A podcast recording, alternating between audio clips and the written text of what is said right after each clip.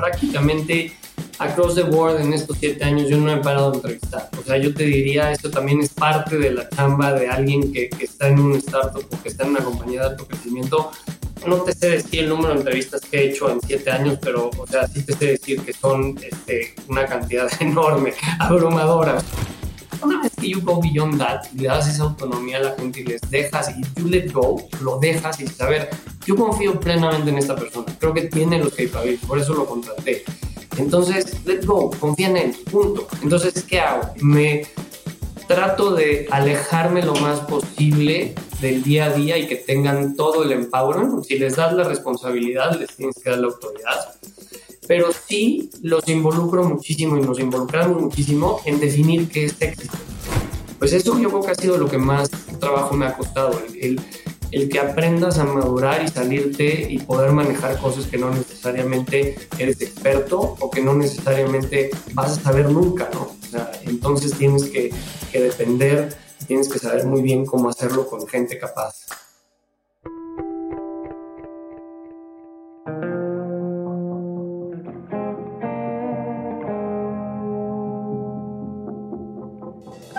Hola, soy Fernando Trueba y te doy la bienvenida a True Growth Podcast y a este cuarto y último episodio del Deep Dive en el que estamos hablando de formación y manejo de equipos. Para cerrar esta miniserie, tengo un invitado muy especial. Su nombre es Juan José Galnares y es el presidente y Chief Revenue Officer de Clip, la startup mexicana que promueve la inclusión financiera por medio de una plataforma integral que permite el procesamiento de pagos de forma digital. Clip ha levantado más de 320 millones de dólares y está evaluada en más de 2 billones de dólares. Juanjo se integró al equipo de Clip como Chief Marketing Officer en 2017, cuando la empresa contaba con únicamente 35 colaboradores. Hoy son más de mil personas las que trabajan en Clip. Juanjo tiene un background sumamente interesante. Ha trabajado en productos de consumo en Procter Gamble, en consultoría en McKinsey, en e-commerce en Amazon fue inversionista de private equity en CVG Ventures y cuenta con un MBA de Booth, la Escuela de Negocios de la Universidad de Chicago en Estados Unidos. Todas estas experiencias le han permitido crear una forma de liderazgo sumamente efectiva y flexible que lo han ayudado a adaptarse a diferentes circunstancias a lo largo de su carrera dentro de Clip. Con Juanjo voy a platicar sobre su experiencia escalando el equipo de Clip de cuatro becarios a más de mil colaboradores en tan solo seis años a Juanjo lo puedes seguir en LinkedIn como Juan José Galnares. Antes de iniciar con la entrevista, te invito a que vayas a truegrowthcop.com, diagonal curso, guion medio de, guion medio growth y conozcas más sobre nuestro máster de Growth Online, un programa creado por expertos de clase mundial en el que podrás aprender las estrategias y metodologías utilizadas por las empresas de mayor crecimiento de todo el mundo. Cientos de ejecutivos de empresas como Kavak, Justo, Quimio, Dean, entre muchas otras, se han preparado con nosotros. Ve a truegrowthcop.com, diagonal curso, guion medio, de guion medio growth y comienza hoy mismo por solo 199 dólares. Y ya que estás por aquí, dale seguir a True Growth en tu plataforma de audio favorita para que reciba los nuevos episodios en tu feed cada semana. Ahora sí, te dejo con la entrevista con Juan José Ganares, presidente y Chief Revenue Officer de Clip. ¿Qué onda, Juanjo? Bienvenido a True Growth Podcast. Encantado de platicar contigo. Desde hace rato tenía esta plática pendiente y no podía hacer este deep dive de manejo y formación de equipos sin que estuvieras tú. Te agradezco que te tomes el tiempo y pues muchísimo gusto de que nos tomemos una hora para hablar de este tema. ¿Cómo va todo? Hola Fernando, encantado de estar acá. Gracias por la invitación y, y pues un gusto poder platicar contigo. Oye, pues tu background está, la verdad, increíble porque hasta cierto punto me da una parte de tu background es muy parecida a la mía este, y otra me da mucha envidia y curiosidad, que es la parte de private equity, ¿no? Pero para la gente que no te conoce, has estado en consumo, has estado en e-commerce, has estado en consultoría, ¿no? En McKinsey. Después tuviste una aventura de, no sé si es una aventura, pero un tiempo que estuviste en private equity y después llegas a Clip, ¿no? Entonces, cuéntame un poquito de cómo todas esas experiencias te han ayudado a formar un criterio o la persona que eres hoy desde un punto de vista ejecutivo, desde un punto de vista de líder y de formación y manejo equipos, porque son culturas bien distintas, ¿no? Procter de McKinsey, por ejemplo, y del private equity, que es cutthroat, o sea, reducir costos, incrementar valor, etcétera, y debe de influirte de cierta forma, ¿no? Cuéntame un poquito de tu trayectoria y de, de, cómo llegaste a Clip. Claro que sí, con mucho gusto. Pues sí, yo, yo arranqué mi carrera en consumo en Procter Gamble y creo que ha sido de las, eh, de las chamas que más he gozado en mi vida y que más he disfrutado. En aquel momento, consumo todavía estaba estructurado como un eh, mini CEO, eras dueño de un PNL, entonces pues me, me vi como un mini CEO desde muy, muy temprano, de muy iniciado y aprendí pues a crecer una marca, aprendí a manejar equipos y es una compañía que tiene una cultura de growth from within, es decir, es una compañía que no trae a nadie ni crece a nadie que no haya estado desde early stages y entry levels en la compañía. Entonces, ahí aprendí mucho a cuidar a la gente y a ver pues unos procesos que para mí son best in class de cómo cuidar carreras, de cómo manejar equipos, de cómo promover a la gente, etcétera, etcétera, ¿no? Es una gran escuela Procter. Después, pues sí, me fui a consultoría, me voy a McKinsey, es una cultura, digamos, un poco más agresiva, una cultura de servicios profesionales, que servicios profesionales, eh, pues lo sabes, es, es mucho más exigente, tienes que entregar cosas en tiempos muy, muy pequeños eh, y ahí aprendí pues muchísimo de, de, manejo bajo presión, de manejo con incertidumbre, de manejo pues de gente que no necesariamente llevas un año o dos años o cinco años conociendo, sino que los conociste eh, eh, ese día en el aeropuerto, ¿no? Y vas a, vas a, un cliente, un proyecto, ¿no? Igual al cliente, ¿no? O sea, aterrizas y conoces un cliente, ¿no? Que nunca habías trabajado con él, a diferencia de corporate, donde pues más o menos conoces a todo el mundo. Y aprendí mucho de resolución de problemas, de entender cuáles son las variables que, influyen y cambian.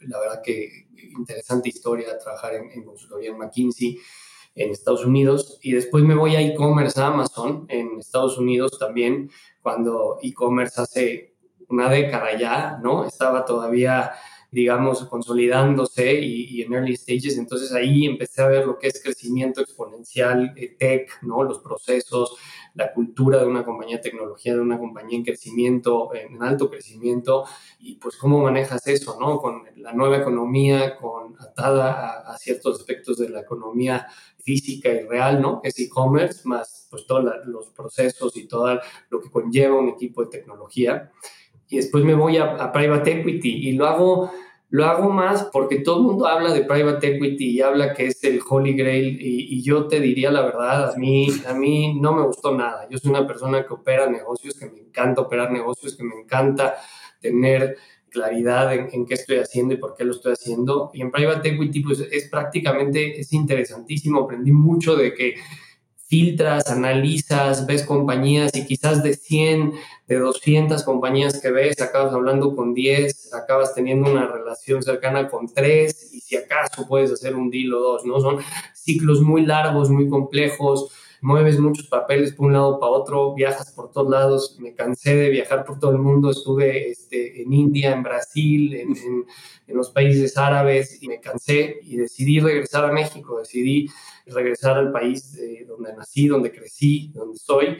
Y en ese momento, hace siete años, que yo creía que seguía habiendo una oportunidad enorme y estaba naciente en México. Y así es como llego con Clip, ¿no? Empiezo a, a buscar compañías de tecnología, no quería meterme, quedé pues encantado con tecnología después de estar en, en, Amazon, el, el, private equity en que estaba, estaba invirtiendo en e-commerce, estaba invirtiendo en tecnología, entonces yo quería seguir estando en tecnología, pero en México y se presentó esta oportunidad por referidos, entre ellos tú conoces a uno, me dice que hay una oportunidad en Clip y, pues hablo con el fundador, Adolfo eh, Babatz, que pues, ha sido una persona extraordinaria conmigo y pues simplemente me cayó bien, me gustó la idea y, no hay más que hablar, ¿no? Ese, es por qué estoy hoy hablando aquí contigo. Muchas gracias por compartir eso y hay, hay un par de cosas que me gustaría hacer doble clic si no te importa. Una es Procter Gamble, como mencionaste, gran escuela, gran escuela de marketing, gran escuela de, operaciones. Como dices, promueve desde adentro, no trae líderes de fuera. Amazon creo que tiene una cultura similar, ¿no? O sea, no llegas de fuera a Amazon a nivel 8 o nivel 9, ¿no? O sea, tienes que, porque tiene una forma muy particular de operar muchos procesos internos que tienes que aprender, etcétera. Entonces es difícil llegar y adaptarte a esa cultura, sobre todo llegando a una posición de liderazgo, ¿no? Y después, McKinsey obviamente es una cultura de up out, ¿no? por lo menos por eso es conocida. O sea, o subes este, para el siguiente año o estás fuera de la compañía. Entonces, ahí hay un contraste fuerte, ¿no? Entre el, el cuidar a la gente para que sea la que suba y se convierta en los líderes de la empresa, que más o menos es lo mismo en McKinsey, pero, pero mucho más agresivo, ¿no? Y después llegas a Clip, después de, de estar en Private Equity. Y en Clip, la diferencia que veo con las otras tres experiencias es que Clip, aunque ya era una empresa formada, o sea, ya tenía product market fit, pero seguí siendo una startup y seguía estando como, no sé si survival mode es la palabra correcta, pero sí definitivamente cuidando mucho más el bottom line que cualquiera de tus otras experiencias, ¿no?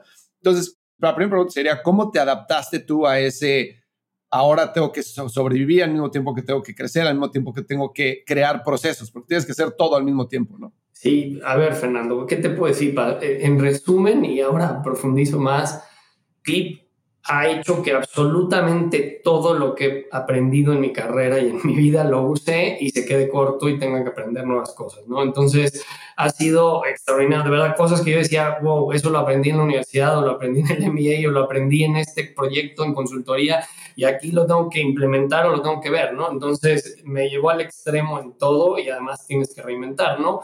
No hay un playbook. Cuando me preguntan a mí, yo les digo, dime dónde hay un playbook para crecer una compañía de 30 empleados. Cuando yo entré eran 35 empleados en Clip, cuatro eran míos, los cuatro eran becarios. Entonces, ¿cómo escalas eso hoy? Ah, estás hablando de cientos, mil, ¿no? Y no, me no importa el proceso que me digas, no importa el flujo que me digas, no importa el área que me digas, lo que muevas y lo multipliques por 30x va a reventar, ¿no? O por 10x o por 20x. Entonces, prácticamente tuve que agarrar todo lo que he aprendido y hacer una, una mezcla. Lo importante y lo, bueno es que pues, estuve expuesto a muchas culturas, como tú dices, ¿no? A Procter, que siendo más paternalista sigue siendo una escuela muy, muy demandante y el, talento es growth from within, pero promote from within. Entonces, y son carreras también aceleradas en su momento, de hoy consumo no tanto, en consultoría, pues lo dijiste bien, ¿no? Es muy agresiva y culturas muy agresivas. Amazon tampoco es una cultura muy, muy tranquila. Y la ventaja es que yo pude agarrar y tomar lo que creo que me funcionaba y se adaptaba más a mi personalidad para crecer un negocio y para adaptarme a la cultura en México, ¿no? Al final, soy mexicano. Si quieres poner un proceso nórdico en México, pues creo que es muy difícil, pero si quieres ser muy exigente, tipo consultoría en Nueva York o en, en Chicago, muy difícil. Entonces, traté de poner lo mejor de los dos mundos. Eh, la, persona que está en CLIP en recursos humanos, Víctor, que es extraordinario, fue una persona que fue director en recursos humanos en Procter a nivel global, en Singapur, en, Latinoamérica. Yo quise tener mucho de eso en la compañía porque yo creo mucho en esos procesos, en, los fundamentos, en, el mapeo de carreras, en el, en el que cada persona se valore y creo que esa es la cultura de lo que yo vi que hacía mejor un talent management, este, digamos, semicorporativo más parecido a tecnología, ¿no? Y lo adapté a tecnología y le metí procesos de, entrevistas y de rigor, de levantar la barra como lo haces en Amazon, de poner procesos semanales, de, poner muchas cosas de tecnología. Entonces hice un híbrido que pues a mí me funciona y me, me gusta porque cuidas mucho a las personas, realmente nosotros en Clip no tenemos nada, no tenemos este, patentes, no tenemos nada físico, no tenemos plantas, no tenemos, en realidad lo que somos es la gente y el stack tecnológico que tenemos que funciona allá afuera, ¿no? Entonces, eso está creado por gente, entonces tenemos que cuidar a la gente y tenemos que traer al mejor equipo y tenemos que ser muy conscientes de a quién traemos, porque tenemos que cuidar el presupuesto, no somos una empresa enorme, somos una empresa en crecimiento que tienes que que ver cómo haces con las finanzas, ¿no? Entonces, afortunadamente pude hacer una mezcla de, lo que me ha funcionado y de lo que me gustó en otras compañías y también de lo que no me gustó, ¿no? Entonces, yo no me gustaron muchas cosas de muy agresiva, una cultura con feedbacks muy estrictos y muy, este, digamos, muy, muy profundos, ¿no? Como decía yo con un amigo de esos que te rayan el alma, ¿no? Porque, pues, porque te equivocaste en un typo en una presentación. Eh, entonces, eso lo traté de evitar y me concentro más en realmente cuál es el fundamento, cuál es el 80% de lo bueno que hizo una persona para crecer. Entonces, pues es una larga respuesta a tu pregunta. Hice una combinación adaptándome en lo que me gustaba y no me gustaba de lo que pude ver y tuve suerte de poder ver en otras culturas muy fuertes y muy exitosas. Y cuando llegas, mencionaste 35 empleados, cuatro eran míos y, eran becarios, ¿no? Y llegas a trabajar con el fundador de una compañía que todos los fundadores que yo conozco, o sea, todos son los tipazos, todos son brillantes, todos son necios y por algo son exitosos, ¿no? Porque tienen una visión muy clara de lo que quieren hacer Y justo cuando entras tú, está la empresa como en ese momento en el que el CEO tiene que dejar de trabajar, como dicen los gringos, in the business y tiene que trabajar on the business, ¿no? Tiene que hacer esa transición.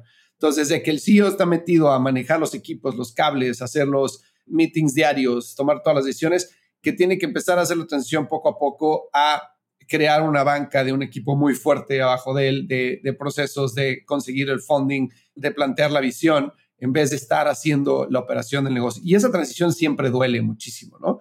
Entonces, tú llegas con, con el título de CMO a Clip. ¿Cuál es tu encomienda? O sea, ¿qué te dice Adolfo? Que te necesito para qué? ¿Para hacer qué? Es una gran historia. Me dice Adolfo, quiero hacer publicidad. Acaba de levantar la, la ronda B, me parece. Y entonces tenía, estaba en ese momento, que pues tú, tú has entrevistado muchas empresas y muchos fundadores en ese momento en el cual le dicen tienes que empezar a profesionalizarte, exactamente lo que dices, tienes que traerte gente con subject matter expertise. Entonces en aquel momento la, la idea y la apuesta muy acertada de Adolfo y de los inversionistas era utilicen el dinero para crecer, para expandirse, y expandirse significa que empiezan a tener un go-to-market y una marca. Entonces la idea era, hagan una campaña. Y Adolfo me dice, oye, tenemos que hacer una campaña de publicidad. Yo ya vi unas que me presentó una agencia y me gustan mucho, y en tres semanas lanzamos todo, ¿no? Y dije, oye, pero cuéntame algo ya, ¿qué dice el consumidor de la campaña? ¿Cómo que dice el consumidor? Y ya la probaron, ya hicieron el no, ¿y cómo? ¿Con qué los brifearon? ¿Qué hicieron? Entonces agarré y me dicen, no, no sé, bueno, revísalo, ¿no? Y así fue mi, mi get-go, con el mandato de, de, de hacer una marca y una campaña, y así empiezo.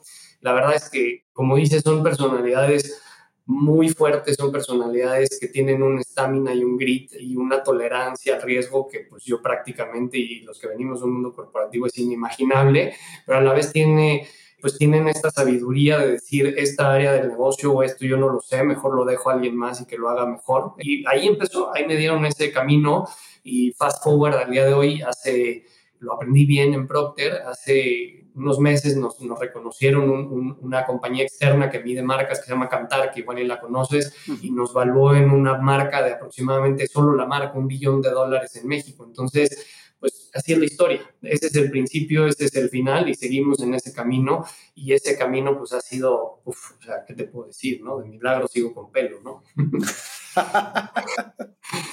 Sí, me puedo imaginar, porque aparte el crecimiento fue, ha sido súper acelerado, ¿no? Que eh, hacia allá quería llegar en la plática.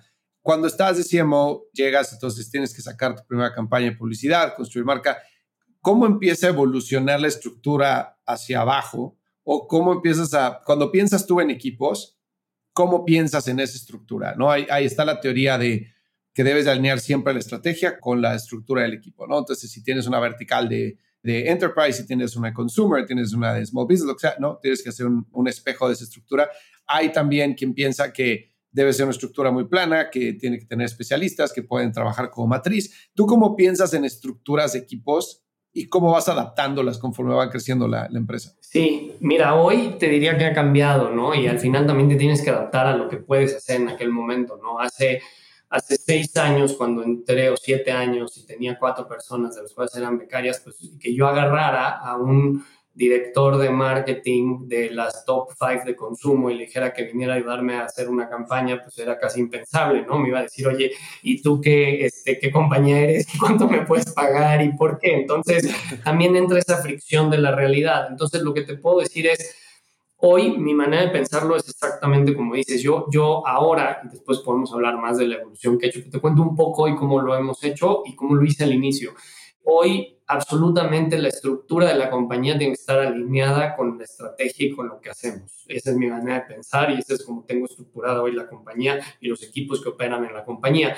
No, siempre, por ejemplo, digo la broma, no tengo un área de manufactura porque no tenemos plantas, ¿no? Entonces, pero tenemos que estar muy seguros que lo que hacemos hay una estructura que son independientes y que esa estrategia, cuando tú la ves en el orchard, cuando lo ves en la estructura, en el arquetipo de la organización, dices, hace sentido, esta compañía hace esto, hace sentido que estén estructurados así, porque esta compañía hace esto. Ahora, llegar ahí han sido siete años. Y han sido siete años y ha sido difícil porque no tienes que empezar a llenar vacíos, tienes que llenar áreas, Entonces yo te diría, en una startup empieza a ser de manera orgánica, ¿no? Por ejemplo, el inicio con esto de marketing, bueno, pues empecemos a armar un equipo pequeño de all marketing, todo, ¿no? Entonces empecemos a armar un equipo pequeño, traigamos gente, empezamos a tener un equipo muy pequeño de brand management, después lo fuimos evolucionando, fuimos creciendo en este journey hasta ser una de las 20 marcas más reconocidas de México, ¿no? O tener niveles de awareness pues, similares a los de un producto de consumo que conoces desde que eres niño pues hoy tenemos un equipo y una estructura que se, asemeja mucho a, las compañías que hacen eso, ¿no? Pero fue ir creciendo, fue orgánico, empiezas con una persona, empiezas una persona con un double hat, ¿no? Teníamos alguien que hacía copyright y insights, luego nos empezamos a tener alguien que hacía demand planning y, y supply, este, luego empezamos a empezar a separar esas áreas, ya que hoy Hoy pues tienen una forma más institucionalizada, hoy tienes equipos pues realmente estructurados desde logística, tienes equipos de consumer insights, de brand management, etcétera, etcétera, etcétera, ¿no? Entonces ha sido un journey, no lo puedes hacer del día uno porque o tienes la estructura pero no tienes la profundidad de mercado para hacerlo y no tienes la gente correcta o tienes la idea de que lo quieres hacer, no tienes el presupuesto y tienes que empezar poco a poco. En nuestro caso fue así, fue orgánico y fue dependiendo de las necesidades y eso pues te va generando pues este thrill y este challenge que es crecer empresas este, como esta, ¿no? Que crecen rapidísimo y que de verdad esta compañía, yo siempre les digo, esta compañía, los orchards los actualizamos cada mes, porque cada seis meses que los ves son completamente distintos. Eh, cambian mucho, cambian realmente mucho. Entonces, son empresas que yo te diría traen unos ciclos de 3X la velocidad de una empresa normal, más o menos. Sí, fácil, fácil. Y algo que mencionabas ahorita y me estaba imaginando mientras hablabas, hay mucha gente que, que piensa que cuando entras de CMO a una startup, eres eso, un CMO, pero realmente es el título nada más, cabrón, ¿no? Entonces, en ese formar el equipo, me imagino que tuviste que hacer el, ahorita pongo mi gorra de estrategia de los siguientes X meses o de dónde quiero llegar o mi North Star Metric, lo que quieras.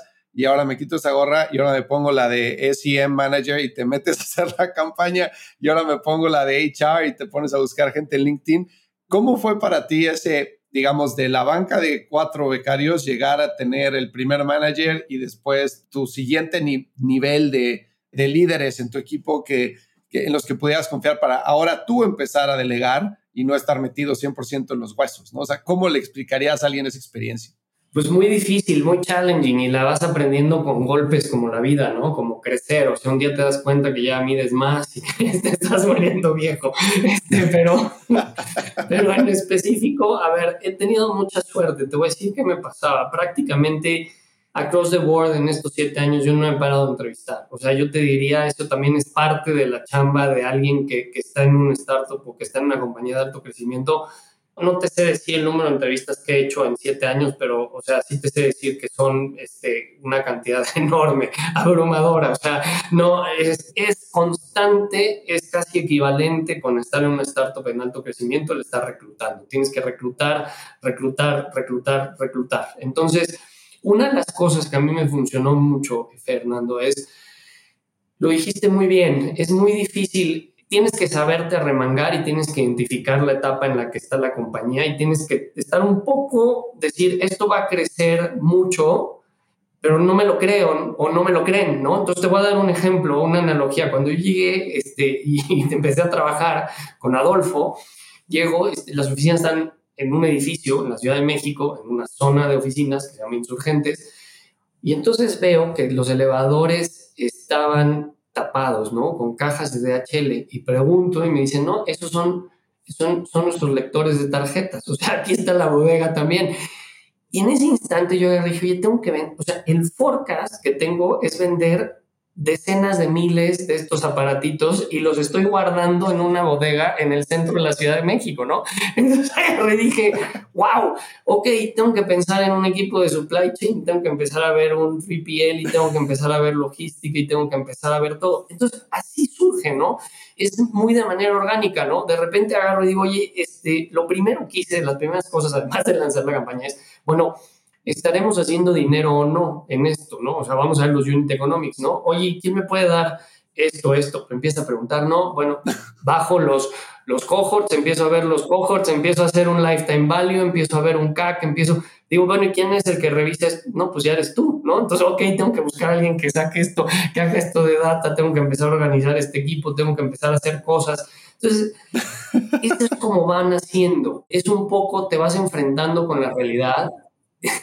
y mi analogía es, es como cuando tienes tu primera casa, ¿no? O cuando te, te, mudas a tu primer departamento, es imposible que tengas la lista si no sabes qué es lo que es vivir solo de todo lo que necesitas. ¿Y cómo te das cuenta? Pues vas a la cocina y dices, oye, no hay sartenes, o, o, no hay ollas, o no hay las palas para cocinar, ¿no? O vas a la, no hay detergente, no hay, así te vas dando cuenta y así fue mi caso. Digo, son ejemplos muy, muy extremos si quieres y que los tengo muy clavados en la cabeza, pero así vas haciendo estos equipos. Y regresando a las entrevistas, algo que me funcionó mucho a mí y fui muy suertudo y fui muy afortunado, algo que me costaba mucho en México es, les encantaba la idea y el gusanito de las startups, pero cuando les contabas un poquito cómo estaba el asunto, veían la oficina y tenían que dejar su prestación de un coche eh, siendo director senior en, en, este, en un grupo, este, entonces ya no les gusta tanto la idea, ¿no? Entonces empecé a reclutar mucho y a filtrar mucho,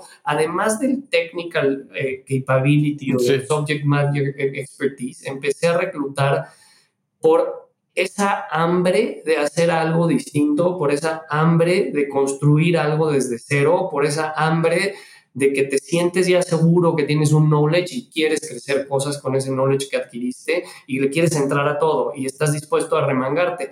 Y pues he tenido mucha suerte, este, por ejemplo, el equipo de marketing, pues contraté a un director de, de marketing que venía de años de Grupo Bimbo y de Bayersdorf y fue de las primeras personas que decidió aventarse este clavado y que confió en mí, que confió en que la empresa iba a crecer y, y pues, este, pues él también empezó con un equipo de cuatro personas y yo creo que tiene 40 o 50. Entonces, ha sido, como yo digo, rising tide lifts all the boats, ¿no? Y así ha sido un poco como lo he, lo he vivido, Fernando. Pues fíjate que, o sea, gracias por contar todo eso, creo que es súper útil para la gente que esté escuchando.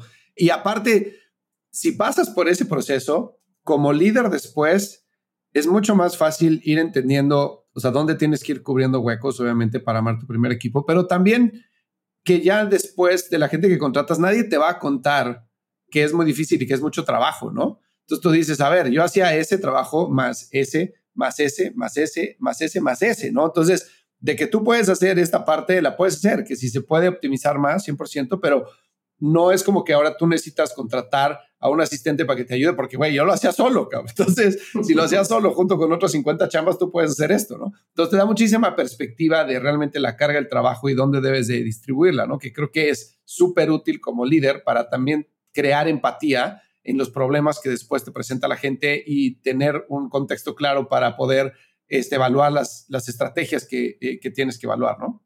Totalmente, totalmente, Fernando. Y, ahí tocaste uno de los temas que para mí han sido más difíciles en esta transición, ¿no? De, de, CMO a, presidente de la compañía y Chief Revenue Officer.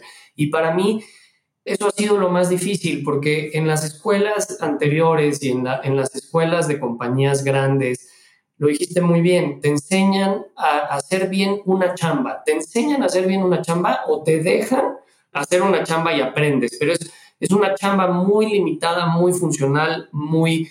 Y después, ¿qué hacen? Te vuelven gerente sobre esa misma chamba, pero ahora le enseñas a los demás y les dices cómo se tiene que hacer.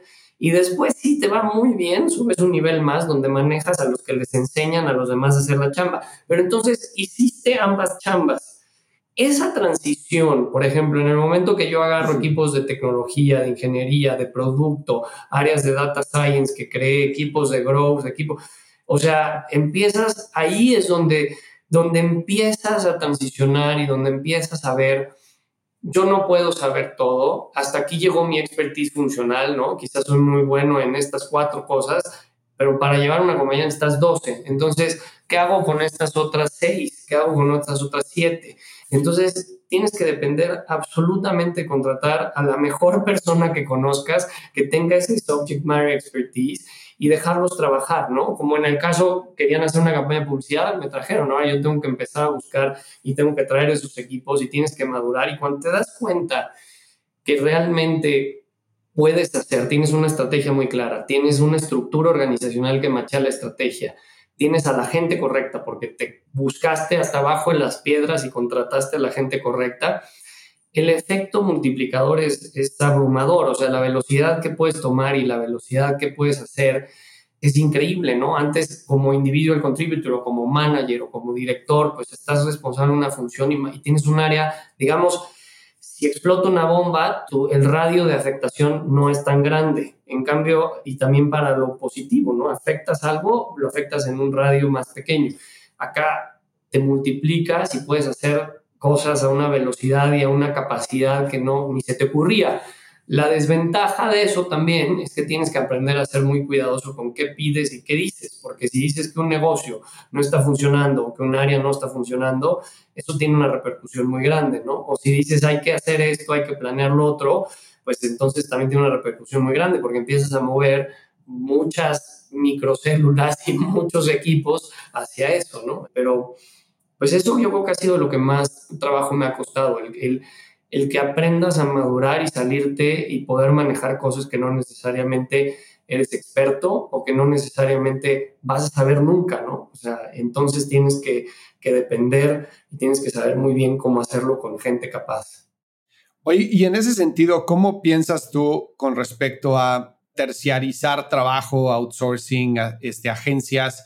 para cubrir necesidades en el corto plazo mientras encuentras el equipo que puedas construir internamente que pueda encargarse de esa área, ¿no? Por ejemplo, ustedes son un producto que tiene muchísima adquisición digital. Cuando eran cuatro becarios, probablemente no tenían suficientes recursos para hacer SEO, SEM, paid social, email, o sea, todos esos canales. Entonces, ¿cómo piensas tú en el sentido de voy a contratar una agencia a corto plazo, después meto una persona que maneje esa agencia, después construyo el equipo abajo de ellos? o siempre lo mantengo con la agencia o nunca la agencia? ¿Cómo piensas en ese sentido? No, a ver, definitivamente tienes que apoyarte en outsources porque la, la velocidad a la que creces y las necesidades y solamente el, el, tiempo natural de un flujo de contratar a alguien o el riesgo de contratar a alguien si no tienes un presupuesto o tienes certeza que va a ser un área que va a funcionar y quieres experimentar algo, te obliga y te hace dependiente de outsourcing, ¿no? Entonces nosotros hemos usado outsourcing en muchísimas cosas, desde agencias de diseño, desde agencias de marketing digital, desde agencias de SEO, de performance marketing. Hemos utilizado también outsourcing de desarrolladores, outsourcing de UX, de UI. hemos usado outsourcing de lo que pueda existir, ¿no? O sea, este, me acuerdo también ha habido momentos donde todavía no hay un proceso manual y tienes que, hacer un crunch de data enorme. Hemos contratado también pues, gente que te ayude a, poner todo en formatos digitales, en, ponerlo en, en, papel. En fin, hemos utilizado muchísimo. Tenemos proveedores externos, eh, también hemos utilizado muchos despachos legales este, para cosas puntuales que no necesariamente son nuestros despachos, contar, en fin, cualquier área que me digas, hemos utilizado outsourcing y hemos utilizado ayuda, porque si no, no hay manera que pueda seguir creciendo. Oye, y Juanjo, cuando vas a, haces tu transición, obviamente pasas de, como dijiste, ¿no? La empresa pasa de 35 empleados a miles de empleados ahora.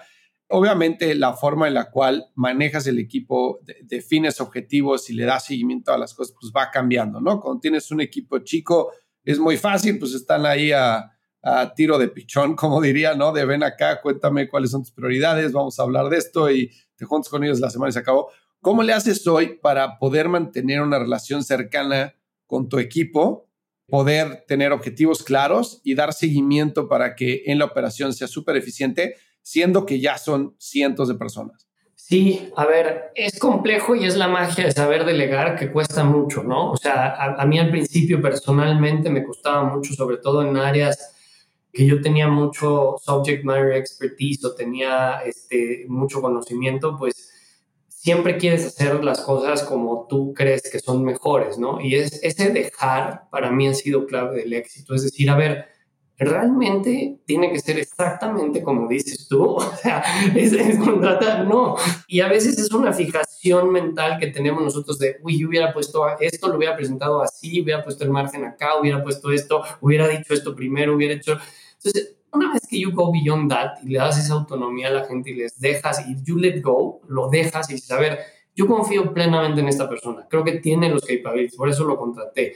Entonces, let's go, confía en él, punto. Entonces, ¿qué hago? Me trato de alejarme lo más posible del día a día y que tengan todo el empowerment, si les das la responsabilidad, les tienes que dar la autoridad. Pero sí los involucro muchísimo y nos involucramos muchísimo en definir qué es éxito, ¿no? Y en decir, a ver, ¿qué queremos hacer aquí? ¿Cuál es, cuál es el objetivo general, ¿no? ¿Cuál es la estrategia de la compañía? Dos, tres años, ¿ok? ¿Cómo se divide esto en este año? ¿Ok? ¿Cuál es el año al business plan? ¿Cómo se divide en cada área? Pa, pa, pa. ¿Cuáles son las tres, cuatro cosas importantes que tiene que hacer esta área este año? ¿Ok? ¿Cómo se miden esas tres, cuatro cosas? Con tres, cuatro variables. Ok, puede haber 15 subvariables, pero tres, cuatro que mueven la aguja, ¿no?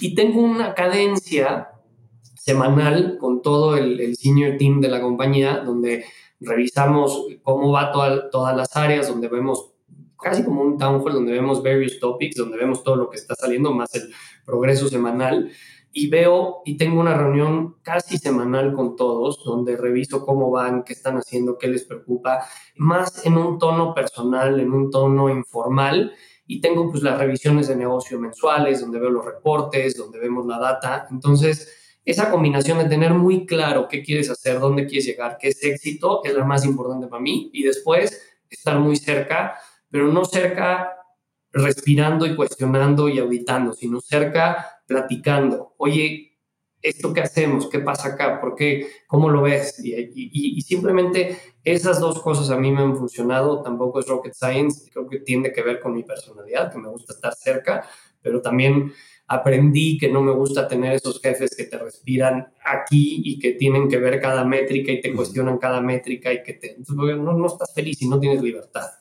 Y también me imagino que va, o sea, yo soy como tú, pero también imagino que va de la mano de lo que hablabas anteriormente, que es pues, la confianza y la responsabilidad, pero también la respuesta que veas de la gente, ¿no? Si tú ves que un área empieza a flaquear y ves que no necesariamente es un tema de variables externas, sino que hay probablemente temas de ejecución, pues acortarás un poco más la correa y, para, para, ajustar y, y después volverás a dejar ir, ¿no? Tal cual, y es parte de un startup, eso, eso, o sea, pasa todo el tiempo y me ha pasado todo el tiempo. Ahora tengo, si quieres, más spans y, buffers que pueden absorber un poco más esos shocks, pero pues pasa, se va alguien, pasan cosas, la vida pasa, pasan cosas desde salud, cambios de vida, cambios de hábito, cambios de, de gustos, de preferencias, este, no necesariamente que la persona es mala, sino simplemente en ese momento específico de la vida está pasando por algo complejo y no, no tiene todo, o sea, necesitas a alguien que esté dando su vida y más y tienes a alguien que quiere nada más llegar. Entonces, es parte del show y es parte de meterte y es parte de hacer un contention y, y pues sí, es parte de adaptarte, o sea, desde cambiar el flujo al proceso, que alguien te ayude de manera temporal o tomarlo tú directamente o tener, como dices, si es salvable y rescatable, pues una correa mucho más cercana y, con mucho más guidance. Pero sí, eso pasa, no, no, no hay que darle la vuelta a eso. Oye, durante la pandemia, ¿tuviste que cambiar algo en tu forma de liderar y de operar el equipo? Sí, a ver, yo creo que la pandemia fue, eh, lo bueno es que el shock era era unánime para todos y para todos internos y externos. Entonces creo que eso te ayuda mucho y todos están tratando de adaptarse igual, ¿no? Estábamos todos pues viendo cómo podíamos trabajar remoto, etcétera. Y creo que sí, sí me cambió, eh, me cambió como a todos, desde un punto de vista personal, me cambió en, yo venía de estas culturas en las cuales, si me dices a mí, yo creo que si no hubiera habido una pandemia, me hubiera visto feliz estando trabajando en mi casa un año, te diría, estás loco, ¿no? O, valoraría remote work y te diría, estás loco. O sea, si yo viví trepado en aviones cada semana, si viví trabajando eh, horas infinitas, dije, esto, esto, o sea, hay que estar en la oficina y hay que estar 100 horas, ¿no? O 100, 80. Este, y dije, no, me ayudó mucho a valorar eso y me ayudó a que no necesariamente te vuelves muy productivo por estar demasiadas horas ahí. Hay veces que hay que descansar y hay que manejar tu propia energía y hay que manejar tu propio tiempo. Y creo que eso, eso es de lo que más me ha costado a mí, cómo manejas tu propia energía y cómo manejas tu tiempo. Y soy muy, muy, muy cuidadoso de mi tiempo porque todo lo demás creo que de alguna manera es más elástico, pero las horas que yo tengo al día, ¿en qué hago la diferencia hoy para el negocio? ¿Dónde tengo que estar? Y hay veces que tengo que tomar choices que pues no son tan agradables o que no son tan nice to have, pues no voy a estar en estas reuniones, no quiero ver este reporte, no quiero estar acá, no voy a ir a esto, no voy a hacer esto, porque quiero estar haciendo estas siete cosas y creo que son las ocho cosas que tengo que hacer, ¿no? Eso es lo que más me ha costado, quizás después de un año de estar en el rol que estoy, es cuando lo aprendí y todavía me cuesta. ¿Y volvieron ustedes a la oficina 100% después de, implementar remote work o, es algo mixto? Es algo mixto. Mira, nosotros fuimos fully eh, hybrid eh, y nosotros afortunadamente ya teníamos la cultura de Zoom antes de que fuera en boga, porque teníamos ya oficinas en Salt Lake City, teníamos algunas oficinas en, en otros lados eh, regionales en la, en la República, pequeñas. Entonces siempre teníamos Zoom. Entonces para nosotros no fue tan difícil. Lo que pasó es que en vez de ver unas dos, tres caritas en Zoom, veías 50, ¿no? Este, y no veías a nadie en la oficina. Y estuvimos así 2020 y 2021. En 2022 cambiamos a este mix eh, voluntario en el cual, como nos fue complicado que nos encerraran, ha sido complicado que nos queramos salir otra vez, ¿no? Entonces, estamos como con el síndrome del encarcelado, ¿no? Que todavía no te sientes muy, muy cómodo en la calle. Entonces, empezamos a poner actividades voluntarias, ¿no? Hacíamos los, los este, juntas de más de 10 personas, eh, obligatorio en la oficina, ¿no? Este, y empezamos voluntario, después obligatorio. Eh, empezamos a poner cosas como juntas eh, donde veíamos resultados en la oficina, pues, actividades sociales, ¿no? Cervezas, este, brown bag lunches, ese tipo de cosas.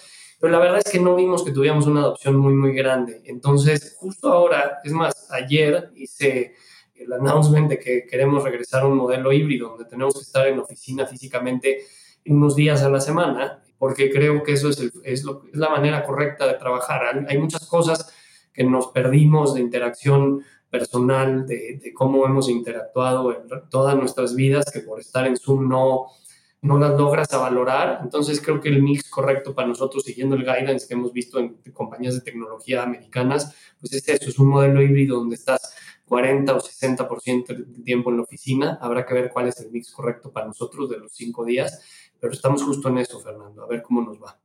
Oye, y el onboarding, porque muchas compañías que ahorita decías, en vez de ver cinco caritas, veías 50 en el Zoom, una de las partes más retadoras de, trabajar de forma remota es onboardear a nueva gente, ¿no?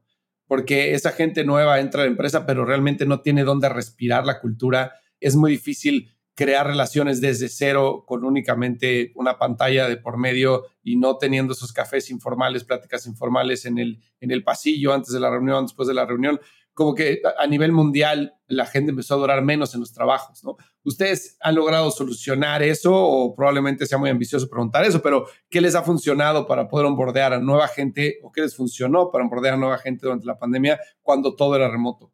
No, gran pregunta. Creo que aquí el, el equipo de recursos humanos hizo un trabajo extraordinario y parte de lo que hicimos fue que no se sintieran solos. Además, te pones a pensar en una compañía de tecnología por default tiendes a estar sesgado a gente más joven. Entonces, la gente más joven, pues cuando los agarró la pandemia, o vivían con un roomie, o vivían solos, o vivían algunos, muy pocos todavía con sus papás, ¿no? Entonces, pues prácticamente teníamos una población joven que estaba sola en sus casas. Entonces, lo que hacían era muchas cosas eh, remotas en el momento que era mucho más grave la pandemia, donde se podían hacer cosas sociales remotas organizadas por la compañía voluntarias.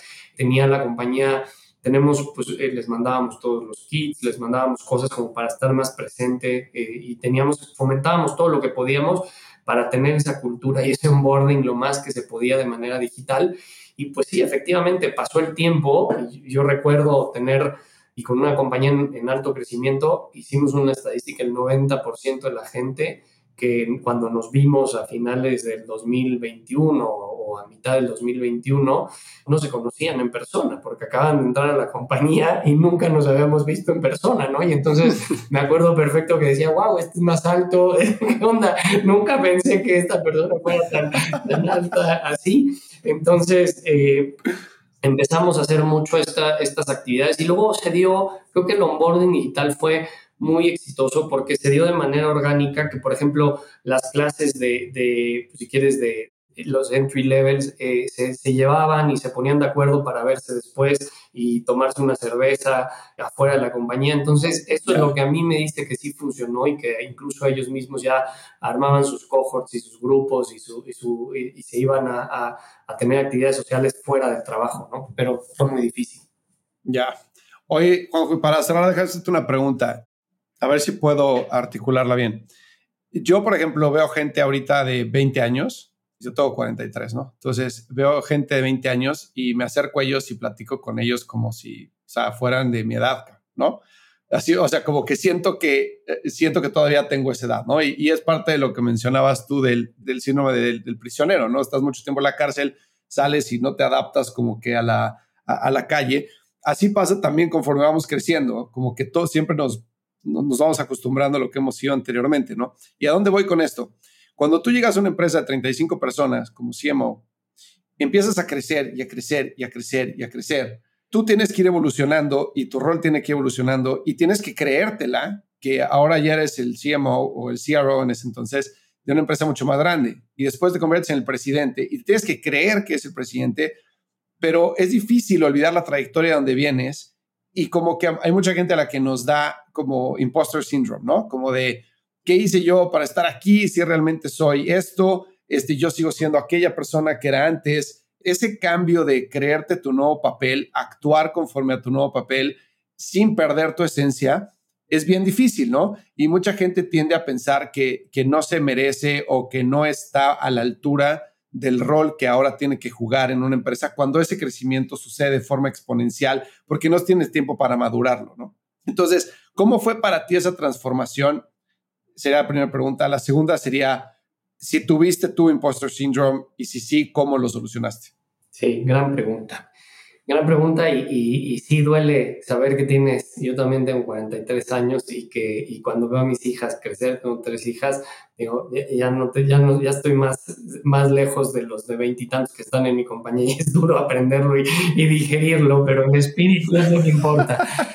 Te cuento un poco, eh, y súper abierto y súper transparente, con la edad aprendes a que, a que pues si no dices la verdad, nomás te engañas a ti mismo, este, sobre todo tú en la cabeza y, y demás yo tuve una gran ventaja, yo tuve una gran ventaja que, que, no puedes, yo te diría, no puedes sobrevivir. El haber estado estos siete años y pasar por todo esto que yo he pasado, no puedes sobrevivir si no tienes muy claros cuáles son tus motivadores. Y entonces yo tenía dos motivadores. El primero, y muy intrínseco y muy egoísta y muy personal, yo dije, llevo toda mi vida trabajando y aprendiendo de negocios y de culturas y sé que puedo hacer más y creo que puedo ser un gran general manager, un gran head de negocios. No tenía duda desde que fui CMO o CEO en Procter de chiquitito en mi, en mi producto y a mí eso siempre me ha fascinado. Y lo único que hice es quiero aprender más y quiero aprender más y quiero aprender más. Entonces quería, tenía esa ansiedad de poner en práctica todo y de decir, probarme a mí mismo y probar a los demás que podía. Una vez que así eso, eso es lo intrínseco adentro. Y lo otro, que creo que ha sido mi North Star, yo no puedes estar en una compañía y aguantar todo lo que pasa en una startup en siete años si no tienes una, una razón de estar ahí, ¿no? Y para mí es, yo me regresé a México, soy mexicano, estuve en todos lados y siempre me queda esa espina de decir, hay gente muy buena y hay cosas muy buenas que se pueden hacer en México y quizás globalmente y regionalmente no nos reconocen. Entonces, yo sabía que hay una oportunidad enorme en México y afortunadamente porque también es suerte y caí en una empresa que tenía un, un concepto, un producto, una industria eh, que estaba lista para disrupción. Pero para mí es muy importante hacer un dent en esos, si me pongo a pensar en los chavos que tienen hoy 20 años que están en la Universidad en México, a mí no existía una startup mexicana manejada por mexicanos exitosa que haya hecho una disrupción en un negocio. Es, uh -huh. es, ¿Cuáles eran mis opciones? ¿Me voy a trabajar en las transnacionales? ¿Me voy a trabajar a, Yo no tenía negocios familiares, ¿no? O me voy a trabajar en los negocios familiares o a ver qué hago, ¿no? Entonces, eso a mí me ha motivado muchísimo. Yo quiero y creo que he podido lograr y también es hacia un poco esa necesidad de decir, hay una historia de éxito mexicana que yo he contribuido en alguna manera que esté ahí. Mis huellas digitales están metidas en muchas cosas de la compañía y eso es lo que me sigue empujando, que haya una historia de éxito realmente mexicana. Entonces, con esas dos cosas de background, te lo juro que para mí ha sido muy sencillo el decir, pues bueno, es así, crezcamos, ¿no? Y, y nunca tuve ese ego, ¿no? Porque hay que suprimir un poco al ego, ¿no? O sea, yo, por ejemplo, voy a reuniones y hago cosas que, o sea, yo sigo llevando mi laptop y yo presento mis slides, ¿no? Cuando presento así sea a 80 personas. Yo no necesito traer, este, no sé, no necesito esas cosas de, de para mí lo importante es que la empresa crezca y que, y que estoy a gusto y que me divierto en lo que hago. Entonces, creo que si lo haces al revés, que buscas un poquito el ego, el standing, el, es cuando te empieza a comer el, uy, realmente tendré el calado para esta chamba, tendré. Para mí, como todo fue tan orgánico y fue tan de golpe y lo tuve que solucionar y le tuvimos que entrar de frente, pensando en que, en que pues, o sobrevivíamos o nos moríamos, o crecíamos a escala o no, o funcionaban las cosas o no, fue más como que survival mode y no me dio ese tiempo a, a decir, lo puedo hacer o no lo puedo hacer, porque más bien es, lo tienes que hacer, si no nadie lo hace. Entonces, creo que tuve mucha suerte en que la acción y la inercia no me permitió caer en ese, en ese trap que, que existe, ¿no? Que, que, a ver, siempre empiezas a cuestionarte, ¿no? Y dices, bueno, oye, wow, ¿no? ¿Qué voy a hacer con 150 millones de dólares que tengo que gastar? O, con, o sea, dices, wow, ¿no?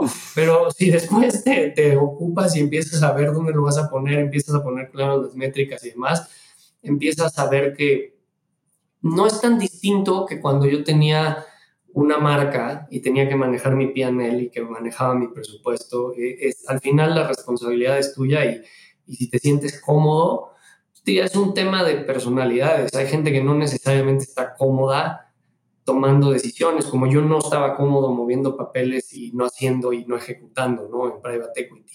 En cambio, eh, creo que tienes que saber también muy bien qué te llama la atención y, y qué te emociona y, que, y where you thrive, porque si, si lo quieres hacer por un motivador extrínseco que no necesariamente está alineado con lo que tú quieres, ahí es cuando eres miserable. Quizás puedes ser exitoso porque eres alguien muy capaz y muy, muy brillante, pero no, vas a ser miserable. En cambio, cuando realmente estás haciendo algo que disfrutas es cuando las cosas empiezan a dar mágicamente.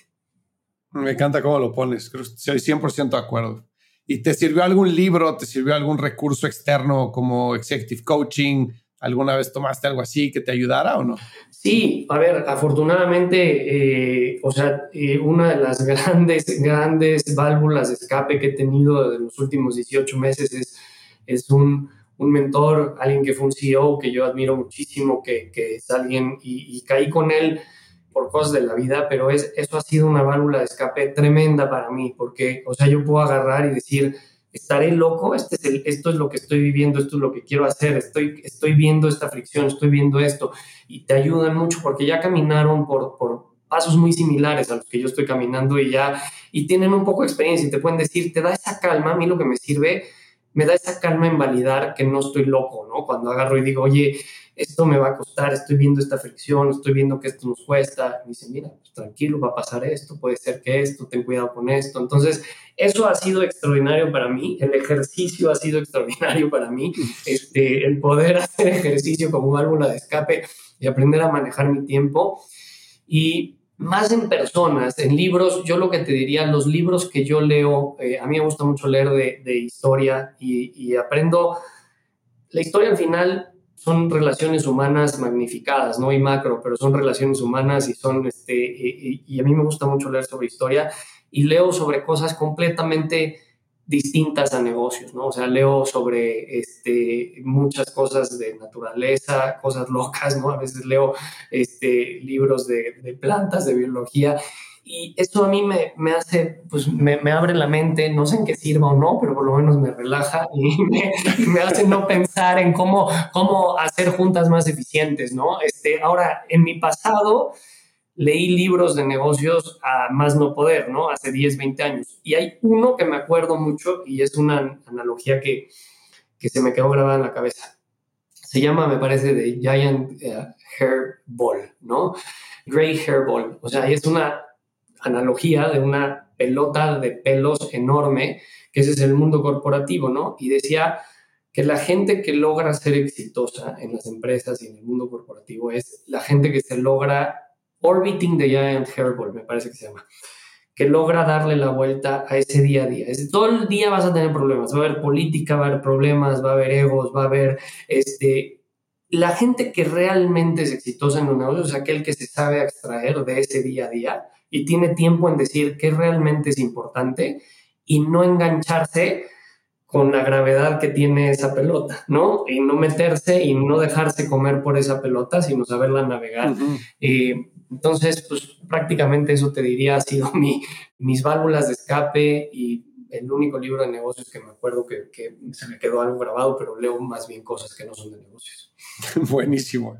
Oye, esa, esa analogía me encanta porque aparte, este, ya nada más para cerrar, muchos de los emprendedores con los que hablo, me dicen, es muy chistoso todo el tema del emprendimiento, porque tú mencionaste algo en la, entrevista, ¿no? De que todo el mundo quería entrar a la startup hasta que sabía lo que era una startup, pero también que todo el mundo quiere entrar a una startup porque no quiere trabajar en una empresa grande, pero al final del día, toda startup se quiere convertir en una empresa grande, ¿no? Entonces es como, pues, o sea, es, es temporal. O sea, el startup exitoso que va a tener la vibra startup y, y todo es temporal, porque al final del día va a escalar y conforme escalas vas a tener más procesos y con más procesos vas a tener más gente, con más gente vas a tener más política, que obviamente tratas de, de, no hacerlo así, pero las empresas grandes que son así, pues no es porque así, eh, no es por necias, o sea, es porque la misma magnitud te lleva a convertirte de esa forma, ¿no? Entonces, me encanta cómo lo pones, tienes que salirte, encontrar, diferenciar lo importante de lo urgente, saberle dar la vuelta, sobrellevar las cosas, crear impacto y, no meterte en, la, en el día a día, ¿no? Estoy de acuerdo contigo con tu, tu, conclusión de que las empresas eh, startups se quieren volver empresas grandes, pero te voy a decir cuál es, y es transitorio, completamente de acuerdo contigo, pero te voy a decir cuál es la belleza. Es, ahora que tenemos nosotros un poquito más de años, es como, como vivir una juventud, early, eh, early eh, adulthood, de nuevo, es como vivir una, esos años, esos años increíbles de, de, adolescencia tarde y de early adulthood, los vuelves a vivir, pero en el mundo corporativo y es es una belleza, con sus problemas, con sus cosas, pero es una belleza y sí, eventualmente tienes que volver un adulto responsable, pero you enjoy it porque ya viviste una juventud y una adolescencia plena, ¿no? Y bien enfocada. Entonces, para mí, esa sería la, la manera de decir que sí, tienen que, es transitorio, pero te lo puedes disfrutar, ¿no? Exacto, al final del día lo que cuenta es el proceso y el journey, no el destino, ¿no? Tal cual. Entonces, cuando estás ahí para contar las historias y vivirlas es increíble. Oye, Juanjo, pues muchísimas gracias por el tiempo. Sé que estás súper ocupado. Te agradezco que te hayas tomado una hora del día para platicar. Me encantó escuchar tu historia y gracias por compartirla con la gente que nos escucha. Al contrario, Fernando, muchísimas gracias por invitarme. Un placer platicar contigo y pues ojalá y haya por ahí algunas personas como tú y yo hace unos años y esto ojalá y les sirva de algo y ojalá podamos ayudar a México en lo que podamos. Estoy seguro que así será. Muchas gracias. El próximo martes voy a platicar con Eduardo Gómez Senderos, cofundador y CEO de Grupo Carolo, uno de los grupos restauranteros más grandes de México y que cuenta con más de 30 restaurantes en Estados Unidos. No te lo puedes perder, va a estar espectacular. Próximo martes en tu plataforma de audio favorita. Ya que estás por aquí, no te olvides de darle follow a True Growth Podcast para que recibas los nuevos episodios en tu feed cada semana. Si te gustó este episodio, regálanos 5 estrellas para que más gente descubra este podcast. Y síguenos en Instagram como arroba truegrowthco o arroba fertruebag para tener acceso a contenido relacionado al mundo de startups y venture capital. Nos vemos el próximo martes.